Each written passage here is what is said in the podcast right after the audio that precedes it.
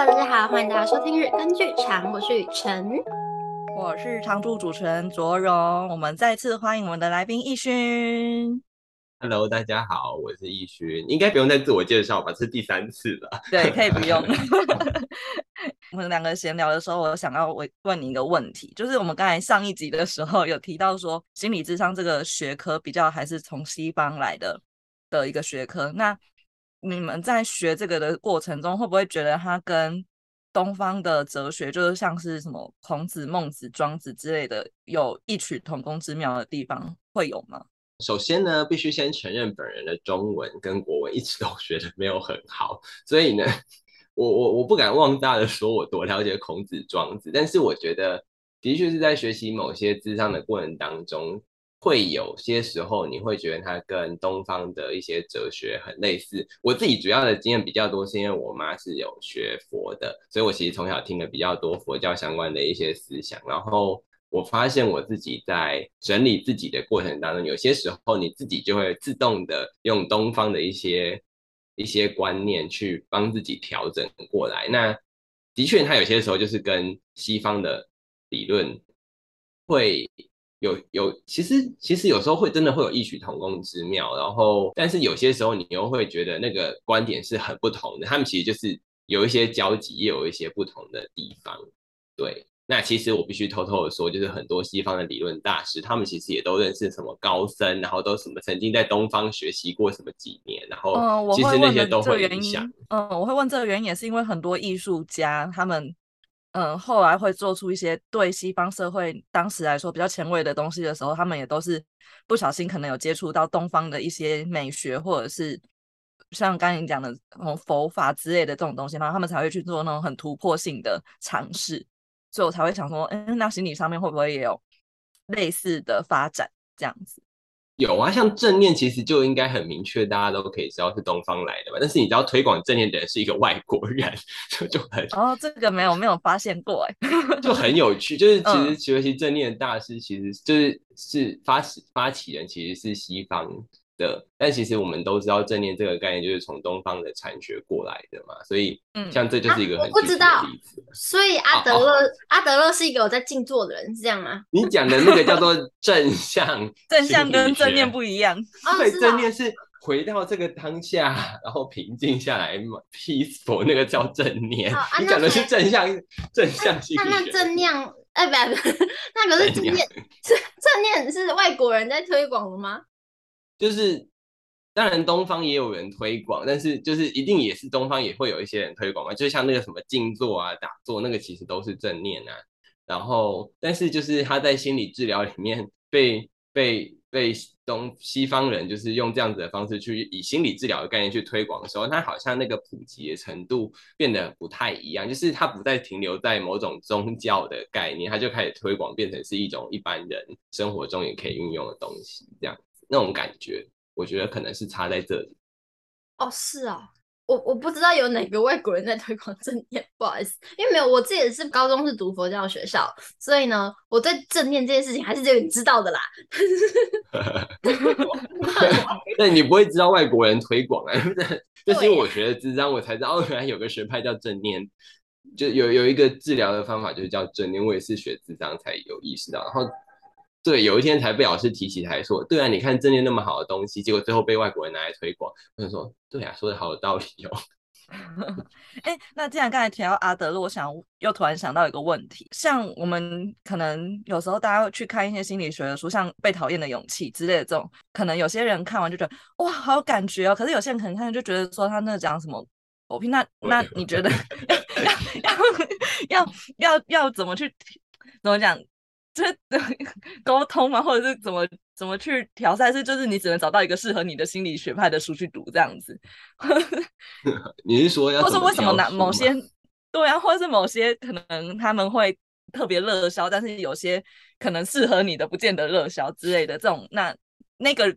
那个可能觉得他在讲什么狗屁的人要怎么去调试这个心态或什么之类的。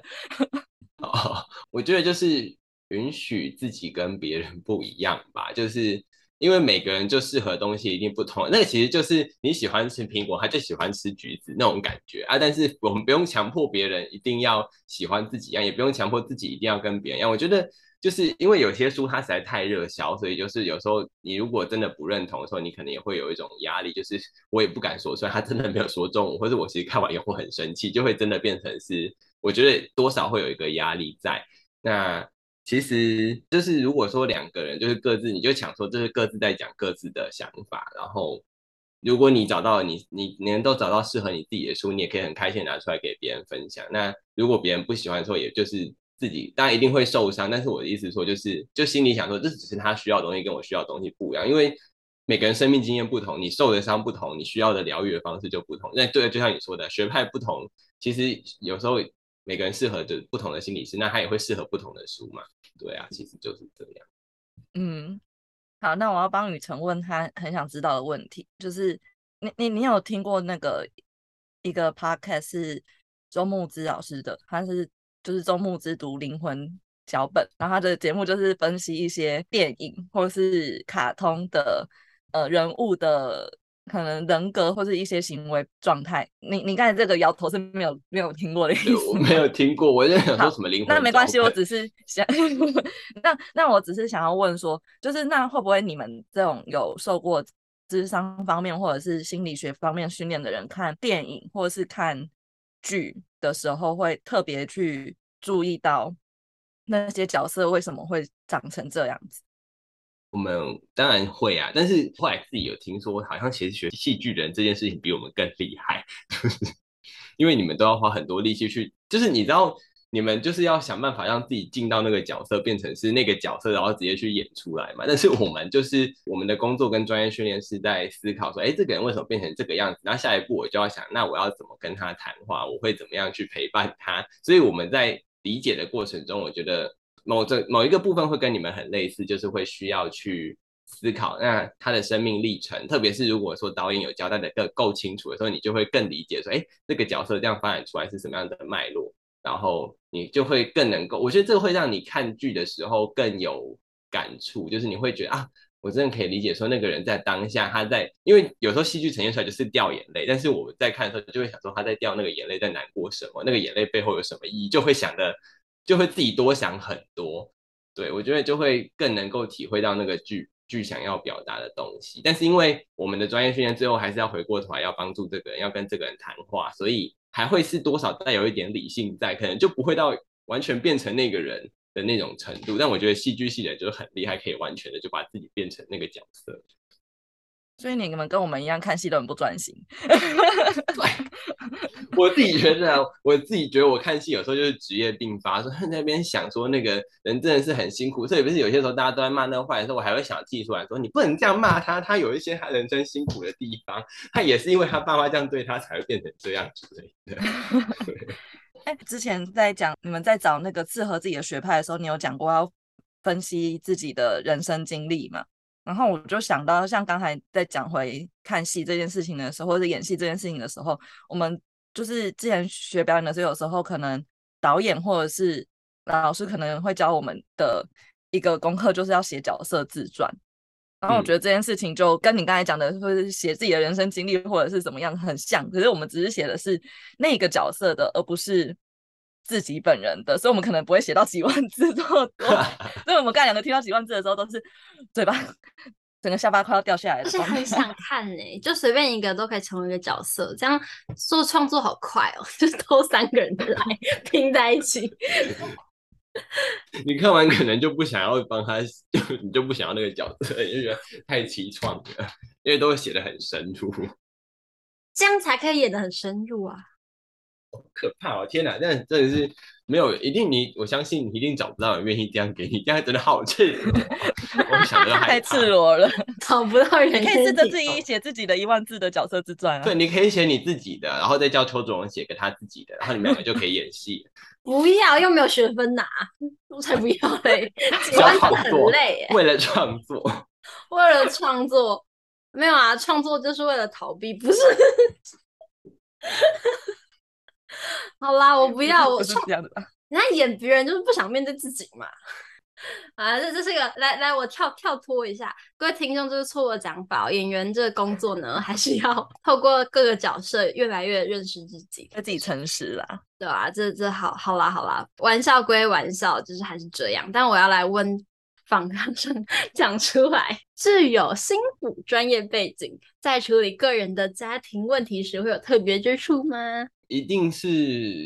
有也没有。我跟你说，我不会给你一个图，你拿你的班，你今天晚上问不到我，给你一个标准答案。这个人很狡猾哎、欸，不是，但是真的就是咨咨商，我觉得我我有注意到说你们问题会蛮好奇，说我们跟别人会不会有一些特别的地方，但是。当你问我这个问题的时候，我第一个反应就是，可是我们大家都是人，所以我们一定还是有很多全人类共有的一些特性会在嘛。那面对我们的家人呢，一定就是大家该生气、该难过、该愤怒、该吵架的事时候一定都有，然后也。跟必须说，就是家人是自己最大的关卡。你这个案真的可以怎么样温柔体贴，怎么样接纳包容，然后所有的功力一遇到家人，全部都会破功，是这个样子。对，但是我觉得学完智商之后，你会更清楚，然后就是你跟你家人之间发生什么事情，然后你在情绪来的当下，你其实会比别人更快意识到说你在生气。就是我觉得。因为我觉得学咨商之前就是会生气，但是你不会知道你在生气，或是你不知道你在气什么，你就是抓狂了这样子。但是学完这章之后，你会比比我觉得应该会比别人多一份机会去意识到自己在想些什么。那当你意识到你在做什么的时候，你才会有那个机会，就是等到你心里做好准备，你愿意跟你家人沟通的时候。你就会坐下来，然后跟你妈或者是跟你爸好好的谈，刚刚到底你在气些什么事情？你觉得你哪里被误解了？然后你觉得你最在乎他说的哪一句话？然后我觉得可能三不五时，或者是久久的会有一次这样子跟家人大和解、大沟通的过程，然后去谈这些让你不舒服的东西。然后我觉得那可能是我们比较跟别人可能会。不同的地方，但是有些人就是很幸运，他自己在生命当中，他不用学，不用接受智商，他就是会心领神会的做到这件事情，那就叫做人生的智慧。对，那学智商就是让你有机会提早获得这个智慧，所以我们可能 maybe 在二十三岁的时候就会去做一些跟父母大和解的一些神奇行为，然后我觉得那确实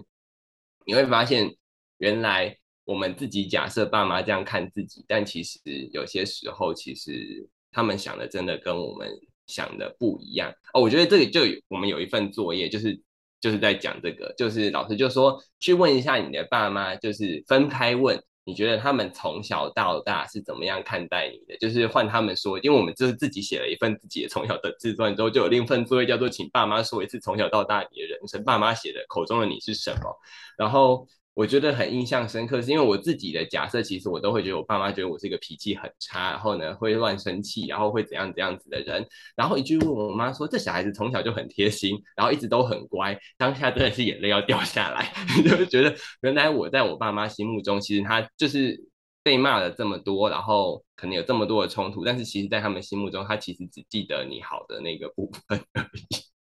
哦，我眼泪都快掉下来了。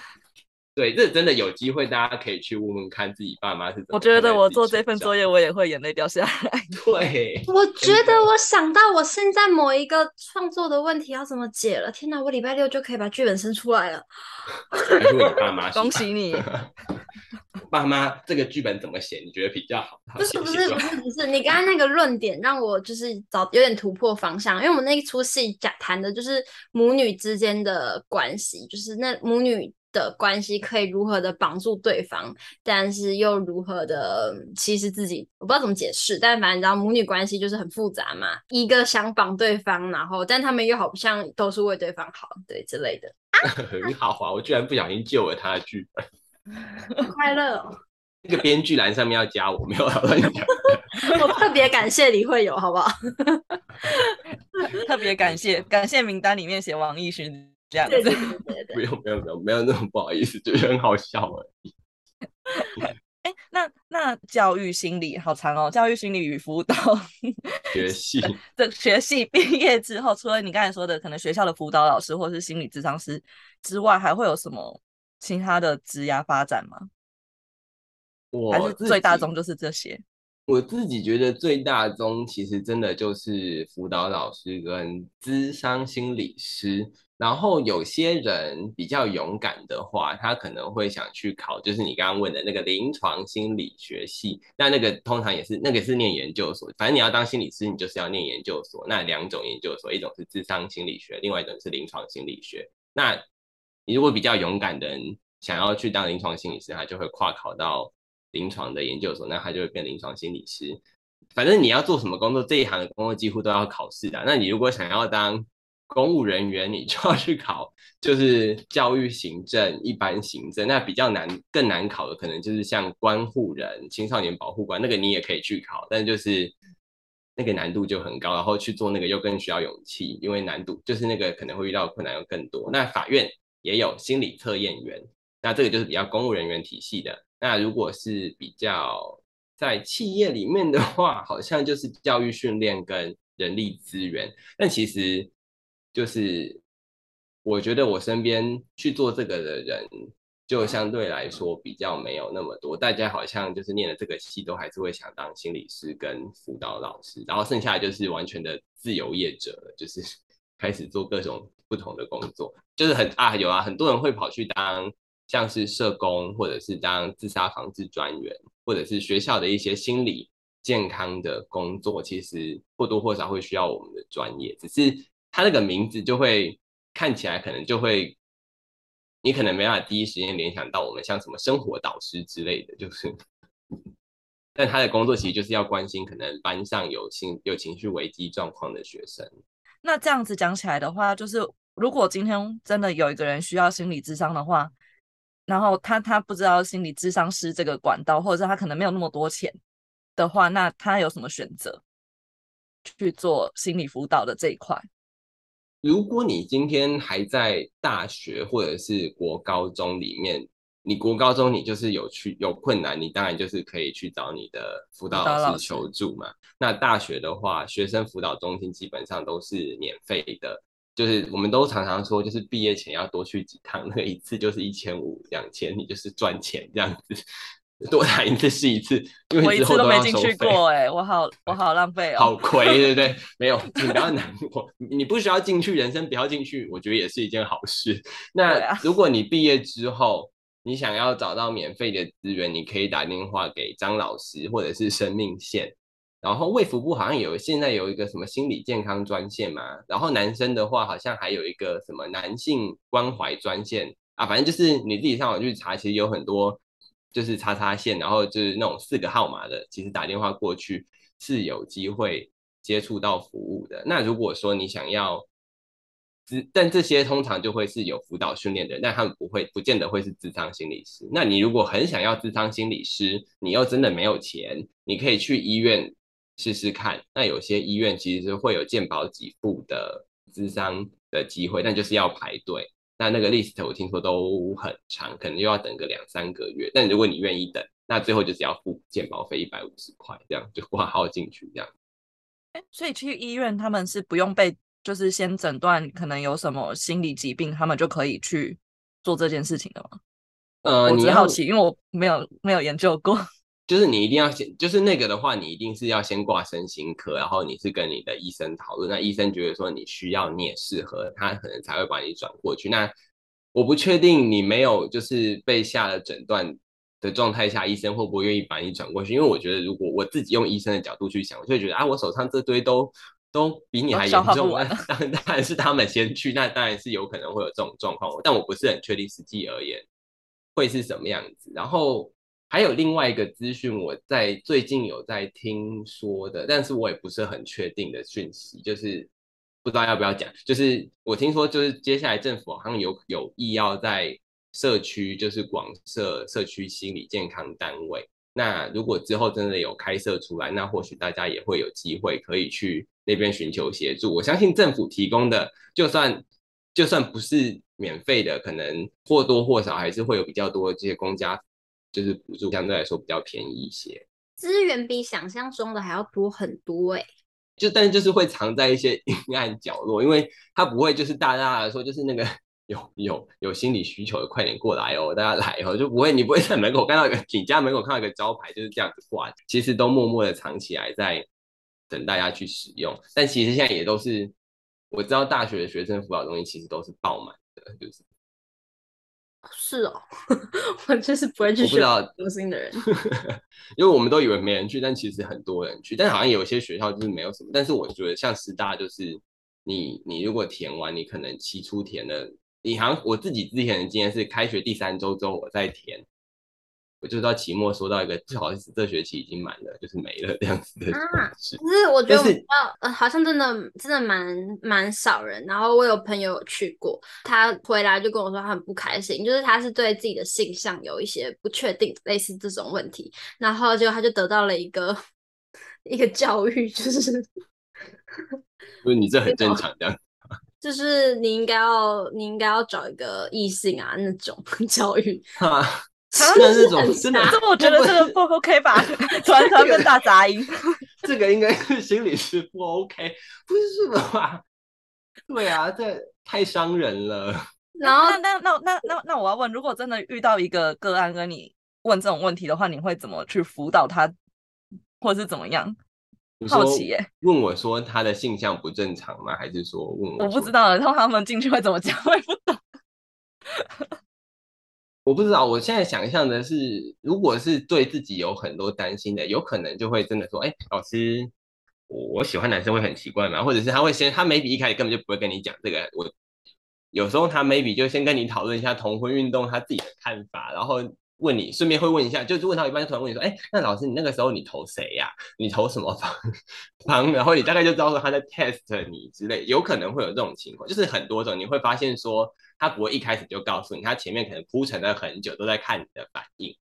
那你自己当然就是说心里知道，但是不要说破，因为那都那其实要讲让他心里有准备。那他如果真的问你说你能不能够接受，你当然就跟他说：“呃，我觉得。”会分成两个部分的，因为我最直接的反应就会说，哎，那所以是什么地方会让你对老师有这样子的担心？然后，当然老师觉得这绝对是对我来说是我，因为我自己是 OK，那我可能就跟他说，我觉得这是一个很 OK 的事情。然后，就是你可以放心的跟我讨论这个主题，不管你对于我或者是对于其他人，或者是在这个主题上面有什么担心，我们都可以拿出来讨论。我想这对你来说应该是蛮重要的一件事情。对，然后可能就让他去讲，因为我也不知道他到底。在担心什么 或者是什么，就让他自由去发挥那个主题。那我们就是不要那种，就是你就不要人家跟他说什么他喜欢男生哦，你喜欢男生，你不要这样子给人家有这种反应，就让人家很惊吓。不要预设自己的立场啊，或者不要预设他的立场，就稳稳的，他就讲，然后你可能就是哦，然后就这样，就是默默的就可以让他过去了，不要有一种特别的反应，这样。哦，我。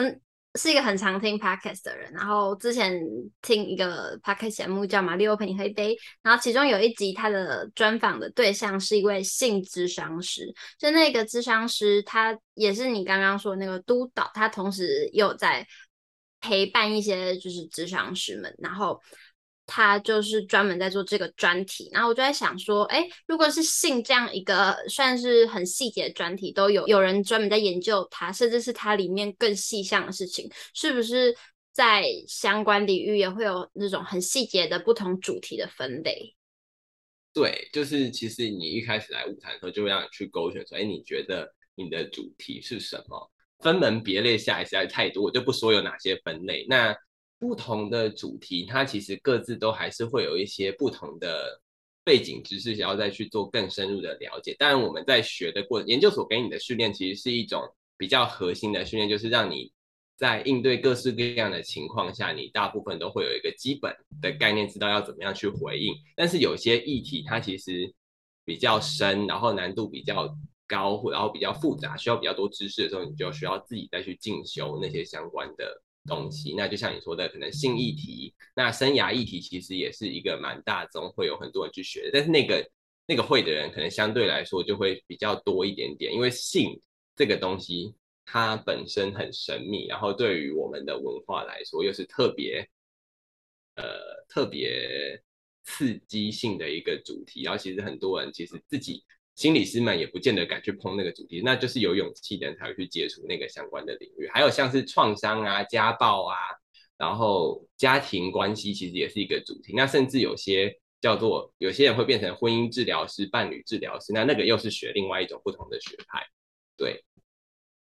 刚刚有提到生涯发展，我就想到我高中要升大学的时候，就有也是学校新老的辅导老师，就会一个一个的辅导你，然后就跟你聊你要选什么科系。但我就是很没礼貌那种小孩，我就走进去跟他说我要戏剧系，然后他就嗯，你确定你不有嗯？因为我是三类组的嘛，然后我在学校一直都是就是嗯，可能比化学比赛啊，然后就是 之类的，他们会以为我会选什么化学系啊之类，他们就就是。有种让我感觉是很委婉的在说服我去读台清交成大，就是那种，然后我就会想说，所以我对生涯智商这件事情的印象就是，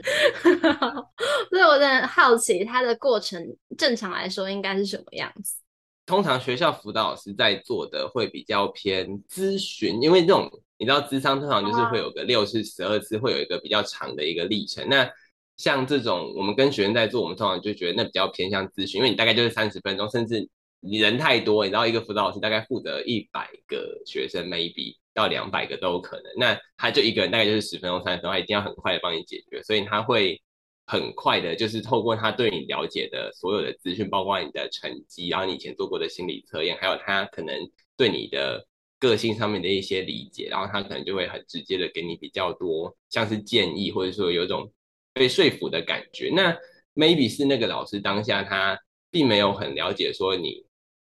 你的状态，然后跟你的想法，所以可能会让你有一点点觉得被被要求要该怎么做，那个感觉会有一点点不舒服。那一般来说，其实还是会，就算是咨询，还是会稍微的听一下，